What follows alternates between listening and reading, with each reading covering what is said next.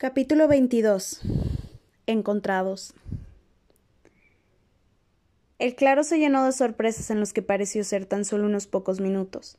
Sus vehículos no podían llegar hasta el lugar por la densidad en la vegetación, pero aparcaron en la carretera interna más cercana. Los paramédicos y policías apabullaron a Wendy y los niños, les hacían preguntas y revisaban que estuvieran bien. Temía que los niños dijeran algo sobre Peter, no podía concentrarse en lo que le estaba preguntando el paramédico porque no dejaba de echarles vistazos a los niños que estaban siendo interrogados por la policía. Pero en cada fragmento de conversación que oyó había una marcada ausencia de Peter. Los niños intercambiaban miradas entre sí. Todos estaban nerviosos, hasta quizá un poco asustados. Pero debajo de eso Wendy pudo sentir el latido de emoción y triunfo. Lo sintió en sus propias venas y lo notó en las sonrisas de los niños. Incluso Alex fue excepcionalmente valiente, aunque se negó a soltar la pierna de Wendy.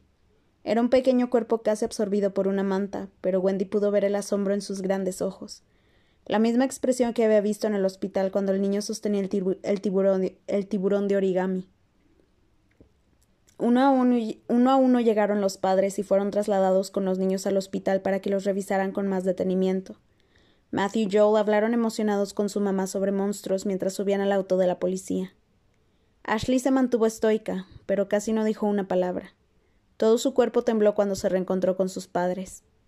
Benjamin tenía una sonrisa estampada en su rostro, lo que no ayudó a tranquilizar a su madre, quien no dejaba de tocar el rostro del niño convencida de que tenía fiebre y estaba delirando. Alex abrazó la pierna de Wendy hasta que su padre apareció en el bosque. El papá de Alex era un gigante. Alzó al niño que no dejaba de sollozar con sus grandes brazos y lo meció con gentileza. Del cansancio, Alex se quedó dormido con la cabeza apoyada sobre el gran pecho del señor Forstay mientras su padre hablaba con un policía. Wendy se desarmó con un gran suspiro. Los niños estaban a salvo y eso era lo importante. Incluso si le decían a la policía lo que había sucedido, en realidad sabía que nadie les creería. Los paramédicos guiaron a Wendy desde el claro hasta una de las ambulancias. El detective James no perdió tiempo y empezó a hacerle preguntas y escarbó sus nervios ya crispados. Entonces estaba sacando la basura, repitió el detective James mientras leía sus notas desprolijas en un anotador amarillo brillante. Tenía un rompevientos negro con el logo del departamento del sheriff en la espalda. La detective Rowan estaba a su lado con la misma chaqueta y hablaba con uno de los investigadores científicos. ¿Viste a alguien en el bosque detrás de tu casa y solo decidiste seguirlo en vez de llamar a la policía? Alzó su ceja con crítica. Así es, afirmó Wendy bruscamente, y asintió. Alejó su codo de Dallas el paramédico mientras limpiaba su corte. Y oíste a los niños pidiendo ayuda. Siguió el policía. Como dije, perdí el rastro del tipo, así que solo seguí sus voces, explicó Wendy. Sonaba segura, por lo menos eso creía. Mentía cada vez mejor. ¿Y no pensaste en llamar a alguien para pedirle ayuda? No hay señal, replicó, y era verdad. El detective James dudó. Sus ojos recorrieron sus notas otra vez. ¿Y solo los encontraste en el claro? Estaban perdidos, obviamente. ¿Y el secuestrador huyó? No se ve nada en el medio del bosque a la noche. Encogió los hombros. No pude ver por dónde, por dónde se marchó. Había oído a Benjamin, Ashley, Joel y Matthew contar una historia similar. Alex solo había sentido y sacudido la cabeza. No pudieron ver, bien a su secuestrador. Joel dijo que había sido obligado a vendarse los ojos y los demás concordaron rápidamente. Su versión tenía fallas, pero los policías de Astoria parecían tan aliviados de que todos los niños hubieran aparecido sanos y salvos que todavía no empezaron a cuestionar sus historias. Salvo por el detective James, quien destapó su pluma. ¿Cómo te lastimaste tanto? Corriendo por el bosque, respondió Wendy e hizo una mueca cuando Dallas empezó a trabajar en un corte en su sien. Me caí un par de veces. Estaba oscuro y tenía miedo. El detective James la observó. Wendy se quedó allí sentada devolviéndole la mirada. Temía moverse o parpadear debajo de esos ojos observadores. Wendy. La voz de su padre resonó a la distancia y se hizo eco entre los árboles. La chica se sorprendió tanto que casi se cae de la ambulancia. ¿En dónde está mi hija? ¿Papá? Se bajó de un salto y llamó a su padre. Lo buscaba entre las personas de pie y entrecerró los ojos por la luz de los autos. El señor Darling avanzaba a toda velocidad y se abría camino entre la multitud. Wendy. El señor Darling la sujetó por los hombros y prácticamente la levantó del suelo. Dallas se alejó al instante. ¿Estás bien? demandó y la estudió con los ojos bien abiertos. Sus manos palparon los costados de su cabeza, sus brazos, sus manos mientras la evaluaba. ¿Estás herida? ¿Qué demonios sucedió? Se paró delante de ella de manera protectora y todos retrocedieron para darles espacio. Papá, estoy bien, estoy bien, dijo y estrujó el brazo de, estrujó el brazo de su padre. Vio a Donald Davis trotando detrás de él, lucía pálido y exhausto. Sus ojos salieron disparados hacia todos los policías y detectives. Instintivamente Wendy se encogió al lado de su padre. La atención de la detective Rowan se posó en Wendy. Miró a la chica y luego en el señor Davis antes de volver a mirarla. Casi de manera imperceptible la, detective Rowan se acercó un poco a Wendy y apoyó su mano sobre el cinturón de servicio casualmente. ¿En dónde están Matthew y Joe? preguntó el señor Davis. Sudor brotaba de en su frente. Están con su esposa en camino al hospital, replicó el detective James. Vine tan pronto me llamaron, dijo el señor Darling. Estábamos buscando a los niños en la otra punta del bosque, pero los encontraste tú. Te dije que te quedaras en casa cuando tu mamá y yo no estuviéramos. Ladró enojado, pero Wendy podía sentir la manera en que temblaban sus manos. Lo sé. Lo lamento. se disculpó. Señor Darling, el detective James dio un paso hacia adelante. Tenemos. papá. Sé en dónde están John y Michael, dijo Wendy en voz baja, y todos los ojos se posaron en ella. Su padre se congeló y Wendy continuó antes de que se esperanzara. Están enterrados debajo del gran árbol en el claro, afirmó. Tal vez, si lo decía delicadamente, dolería un poquito menos. Las manos del señor Darling cayeron a sus costados. Se trastabilló hacia atrás como si alguien le hubiera dado una bofetada. Empezó a respirar de manera entrecortada.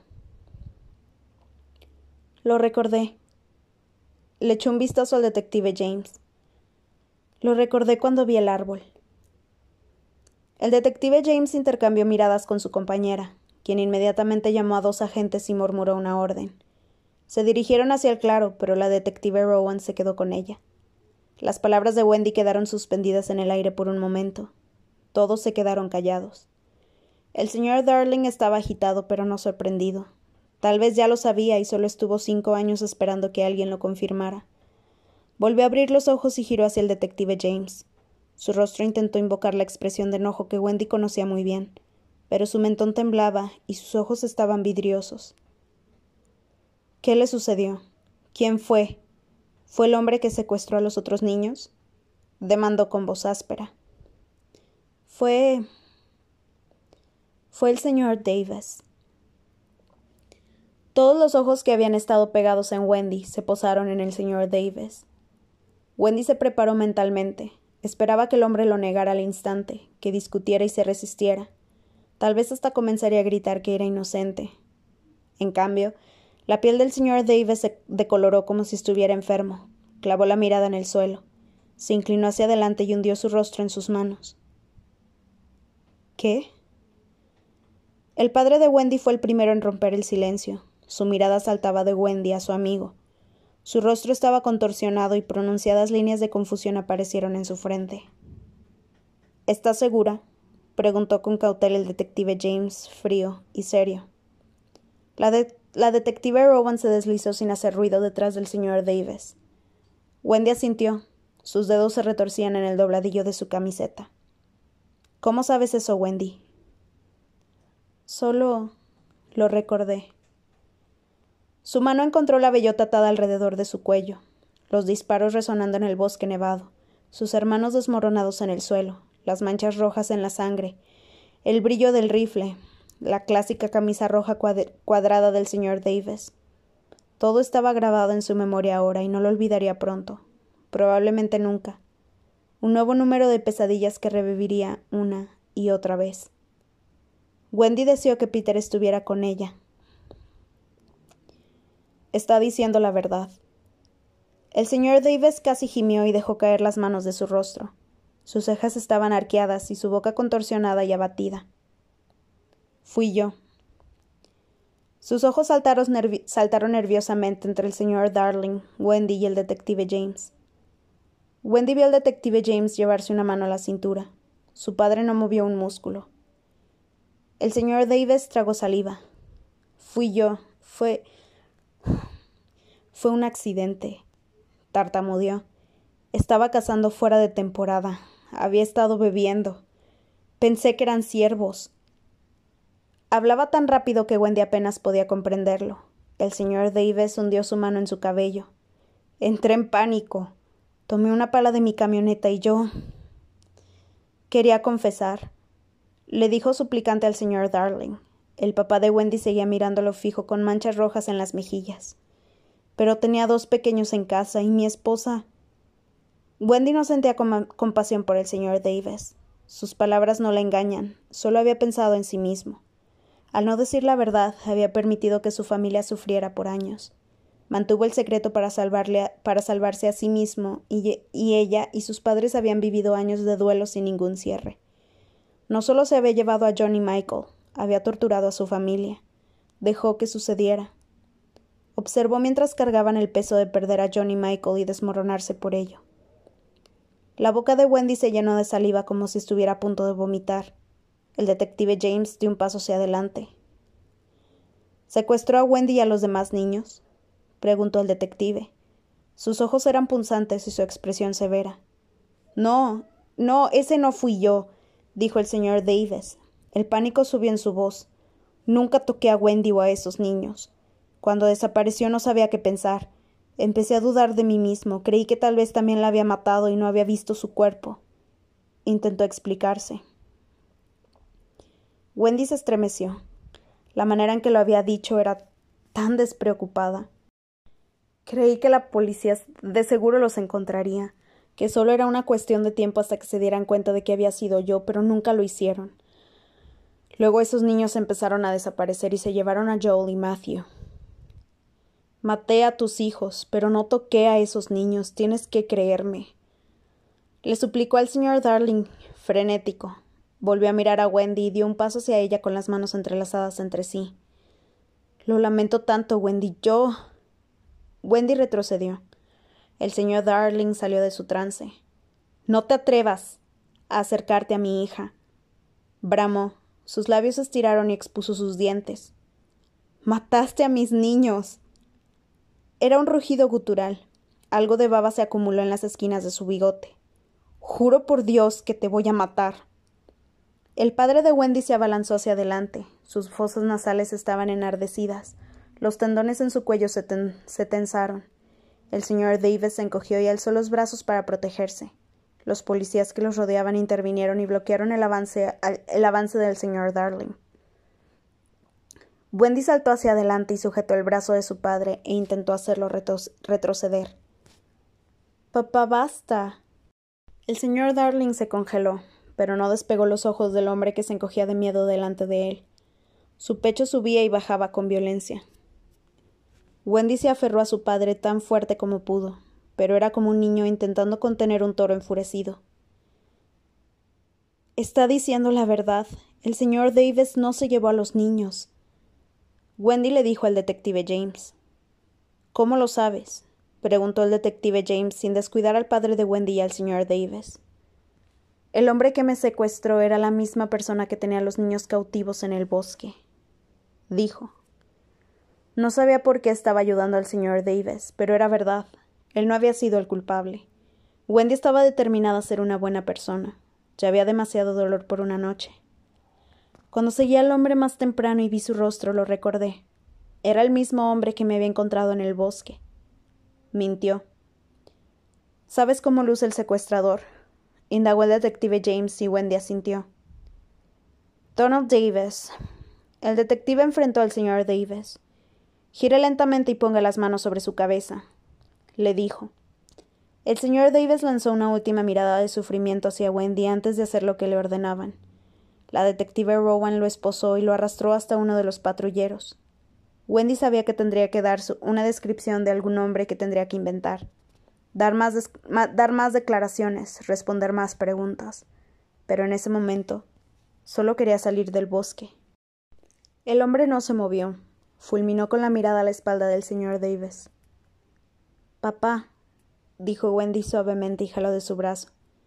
Giró hacia ella y Wendy pudo ver el dolor, la pérdida, la pérdida y la ira enfrentándose en su rostro. Brillaba en sus ojos. Podemos ir a casa, dijo casi sin voz. Por favor.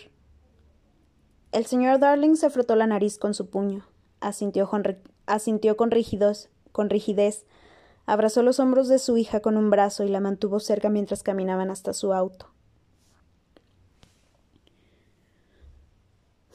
Cuando Wendy y su padre entraron por la puerta principal, su madre estaba sentada en el sofá con el teléfono contra su oreja. Dio un salto y giró hacia ellos. Dejó caer el teléfono. El cabello castaño de la señora Darling era un desastre. Todavía vestida sus prendas de trabajo y tenía los ojos rojos. La piel delicada que los rodeaba estaba hinchada. Cuando vio a Wendy exhaló temblorosamente. Se llevó las manos a la base de su garganta. Detrás de ella el televisor estaba encendido. La pantalla mostraba la concurrida carretera en el medio del bosque. La cámara enfocaba las ambulancias, los patrulleros y la cinta amarilla. En el centro de la imagen estaban las fotografías escolares de Johnny Michael, las mismas que el noticiero había utilizado cuando desaparecieron hace cinco años. Esta vez, el título decía Cuerpos encontrados. La voz de la señora Darling tembló cuando habló. Me llamaron. Parpadeó y las lágrimas se, derramaron sobre sus mejillas. Creen que tal vez sean John y Michael. Wendy caminó hacia donde su madre estaba sentada. Se endureció. Intentó reunir valor para hablar. Abrió y cerró las manos formando puños al costado de su cuerpo. Sus palmas estaban pegajosas por el sudor. Sus padres se merecían una explicación, algo que contrarrestara o aliviara el dolor, pero no sabía qué decir. Su madre la miró fijo, su entrecejo denotaba confusión y preocupación. Con determinación, Wendy inhaló profundamente, pero el aire sacudió sus pulmones y tensó su pecho. Sintió picazón en los ojos y ardor en, la garganta. Yo. Su rostro se desmoronó y se ahogó en un sollozo incontrolable. Lo lamento tanto. Soltó y la dominó un llanto entrecortado. Es todo mi, mi culpa, lo lamento, lo lamento tanto. Repitió las palabras una y otra vez hasta que se transformaron en un murmullo. Su cuerpo temblaba y su pecho se sacudía por el llanto mientras abrazaba su estómago con fuerza. La conmoción pura en el rostro de su madre comenzó a suavizarse. Las manos gentiles de la señora Darling acercaron a Wendy hacia ella. Sus rodillas se hundieron en el sofá y su mamá la abrazó. El cuerpo de, el cuerpo de Wendy se tensó al principio. No sabía cuándo había sido la última vez que su madre la había tocado de esta manera. Ni siquiera podía recordar cómo se sentía. Pero la señora Darling acomodó la parte superior de la cabeza de Wendy debajo de su mentón y la envolvió con sus brazos. Frotó la espalda de su hija con lentos movimientos circulares. Tarareó suavemente en la oreja de Wendy y todo su cuerpo se relajó. Wendy colapsó contra su madre, se aferró a ella mientras lloraba en su hombro. Saliva y lágrimas empaparon la ropa quirúrgica verde. Lo lamento tanto, dijo asfixiada. Es mi culpa. Se suponía que debía cuidarlos. Estuve allí. Vi cuando sucedió. No podía recordar, no podía. Es por mi culpa que ya no somos una familia. Cariño. Su mamá susurró en su oreja. Su voz era sombría y estaba teñida de dolor, pero era tierna de todos modos. Abrazó a Wendy con fuerza y siguió frotando su espalda mientras acariciaba su cabello con la otra mano. No es tu culpa. Nada de esto es tu culpa. Alivio y dolor cayeron con fuerza sobre Wendy. Se acurrucó contra su madre. Había destinado tanta energía y cuidado para no permitirse llorar por miedo a no poder detenerse, pero ahora dejó que las lágrimas de angustia hicieran temblar su cuerpo. Lo lamento tanto, Wendy. Wendy quería discutir, decirle a su madre que no tenía motivos para disculparse, que ella era la culpable de las muertes de John y Michael. Estábamos intentando protegerte, pero te decepcionamos. dijo la señora Darling, y Wendy solo pudo sacudir la cabeza.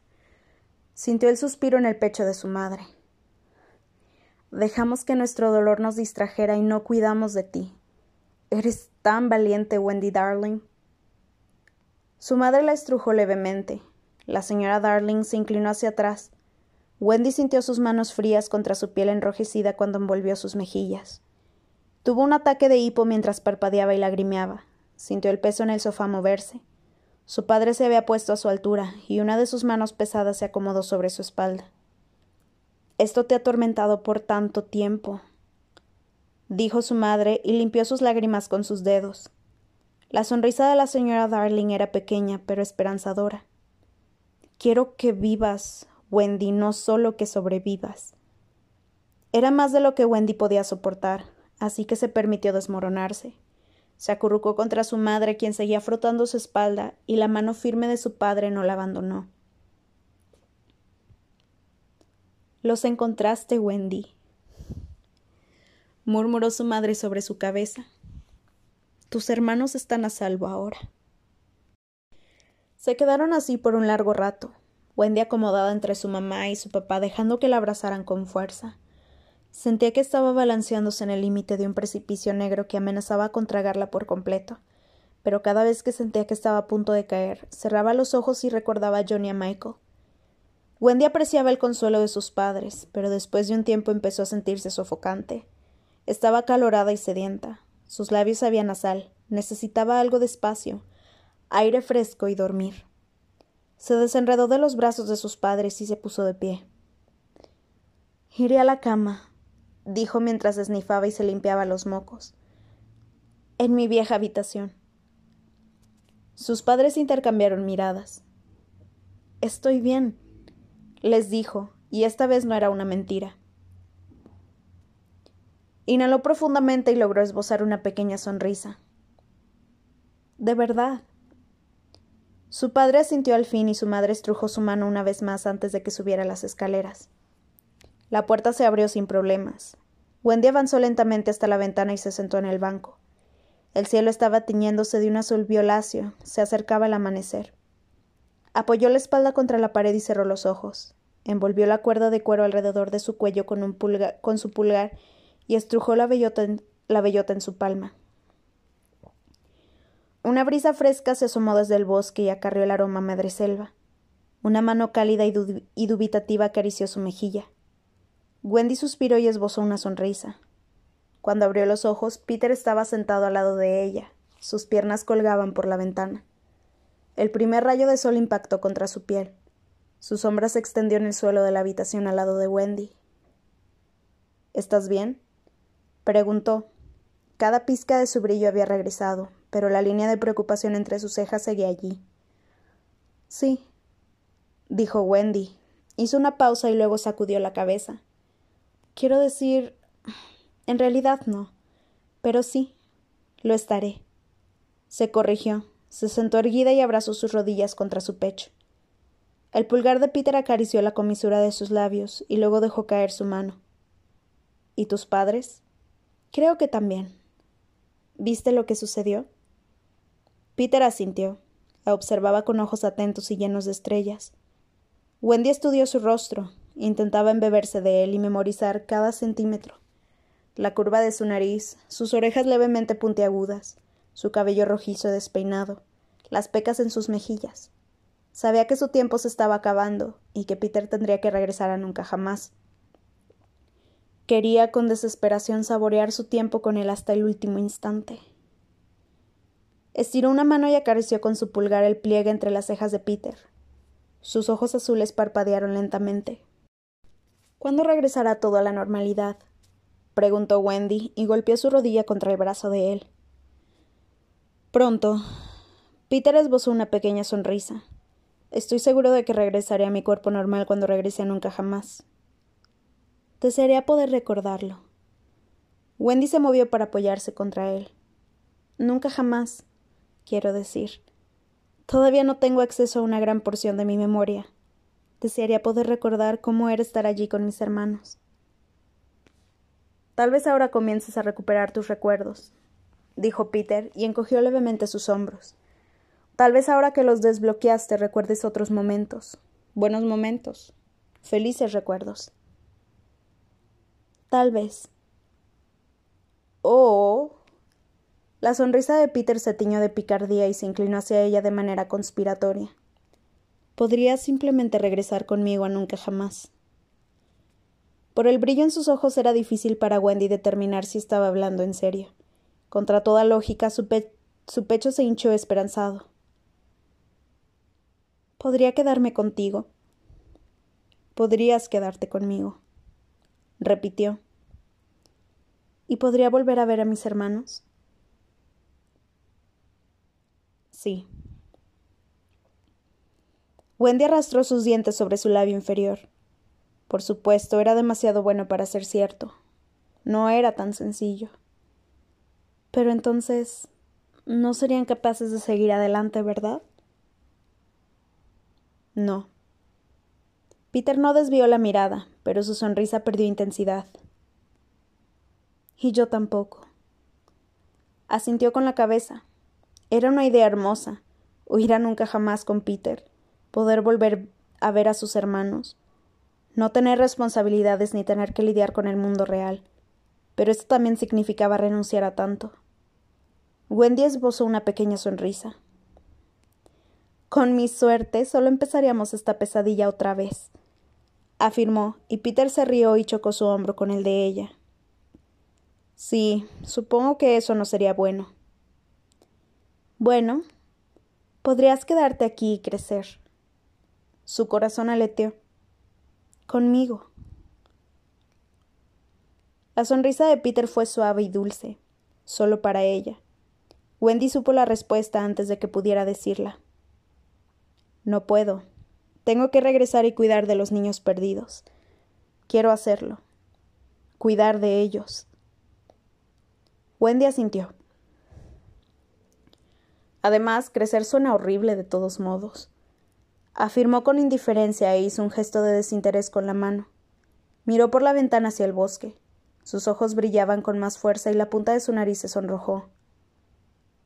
Aunque Tal vez no sería tan terrible si estuviera contigo. Inclinó la cabeza y miró a Wendy de reojo. Wendy se rió y limpió las lágrimas de sus ojos con el talón de su mano. Cuando veas a Johnny y Michael, les dirás que los quiero y que pienso en ellos todo el tiempo. Lo haré. Wendy asintió temblorosamente, se lanzó hacia él y envolvió sus brazos con fuerza a su alrededor. Peter también la estrujó, Wendy apoyó su oreja contra su pecho. Su corazón palpitaba rápido pero estable. Wendy intentó ignorar la desesperación que pesaba sobre ella. Tienes que irte ahora, ¿verdad? murmuró contra su hombro. No era una pregunta. Inclinó la cabeza hacia atrás para mirarlo. Peter asintió. Su cabello rojizo le hacía sentir cosquillas mientras la miraba a los ojos con tristeza. Quería decirle que no creía que pudiera soportar despedirse, que la idea de no volver a verlo la aterrorizaba, que lo necesitaba, que quería que se quedara con ella, pero no pudo hablar por el nudo en su garganta. Peter sonrió. Tomó las mejillas de Wendy en sus manos. Wendy cerró los ojos. Su beso fue suave, sus labios eran tan dulces como una madre selva. Nunca te olvidaré.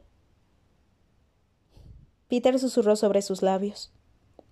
Cuando Wendy abrió los ojos, él ya no estaba. Se envolvió con fuerza con sus brazos. La brisa, fría que venía del bosque acarició su piel. Parecía imposible que las cosas regresaran a la normalidad después de un día como ese. Sabía que habría más preguntas por la mañana. Tendría que explicarle a Jordan lo que había sucedido o por lo menos todo lo que pudiera. Probablemente pelearían un poco más, pero era más importante para ella explicar si que Jordan siguiera siendo su mejor amiga que tener la razón o ganar la discusión. Podría seguir adelante después de esto. El verano terminaría pronto y empezaría la universidad. Una nueva vida y un nuevo camino. Wendy contempló a las estrellas, y las estrellas le devolvieron la mirada.